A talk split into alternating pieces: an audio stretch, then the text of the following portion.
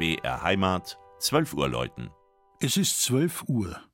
Das Mittagsläuten kommt heute von der evangelisch-lutherischen Erlöserkirche im oberpfälzischen Nittenau.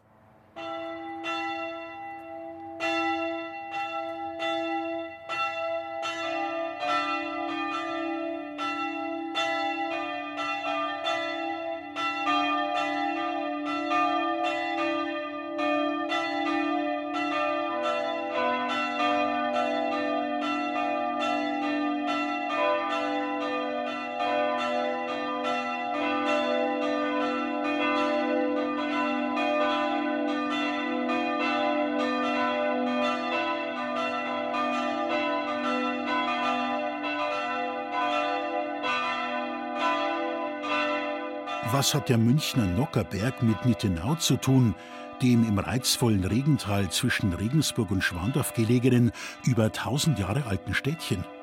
Nun, im Jahr 1773 entwickelte ein gewisser Bruder Barnabas im Münchner Paulanerkloster am Nockerberg das bis heute beliebte Salvator-Starkbier. Barnabas hieß mit bürgerlichem Namen Valentin Stephan Still und stammte aus dem Nittenauer Ortsteil Fischbach. Im Jahr 1556 führte Pfalzgraf Ott Heinrich in der Oberpfalz, somit auch in Nittenau, die Reformation ein.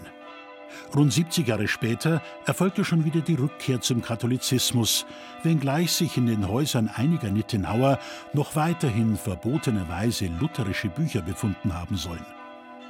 Nach dem Zweiten Weltkrieg siedelten sich in der Region Heimatvertriebene aus Schlesien an, wodurch die Zahl protestantischer Christen schlagartig wuchs.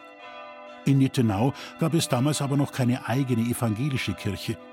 Die Gottesdienste fanden unter anderem im ehemaligen Amtsgericht, dem heutigen Rathaus, statt. Erfreulicherweise ließ der Kirchenbau aber nicht lange auf sich warten. 1959 erfolgte die Grundsteinlegung, ein Jahr später bereits die Weihe.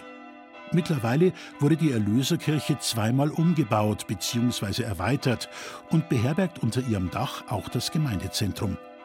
Im schlichten Kirchenraum ist der Wandteppich von Hubert Distler erwähnenswert, dessen Symbole führen den Betrachter durch das Kirchenjahr.